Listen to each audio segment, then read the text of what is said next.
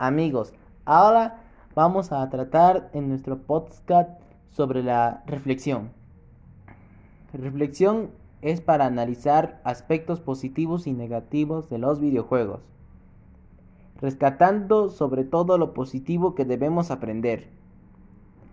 Para aprender sus relaciones con los videojuegos recomiendo un artículo que los explora y analiza ante las críticas que a veces aparecen en los medios de comunicación. Entre las razones que da su autor para oponerse a algunas opiniones que los consideran únicamente algo divertido. Nos dice, los videojuegos hablan a la gente y sobre todo a los jóvenes.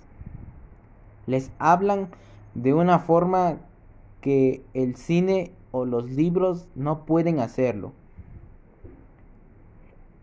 Esta frase me ha hecho recordar a muchos de los estudiantes de comunicación audiovisual.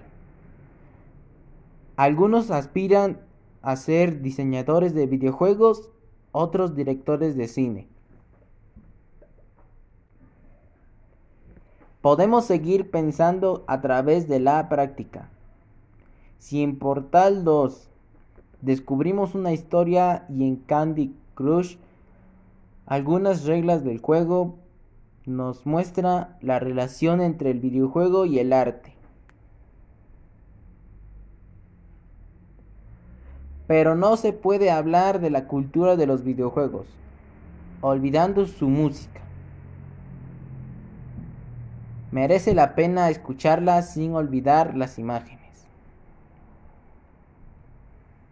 Entonces, con las imágenes y la música de los videojuegos nos ayudan a comprender mejor los aspectos positivos y negativos que nos traen como enseñanza dentro de los videojuegos.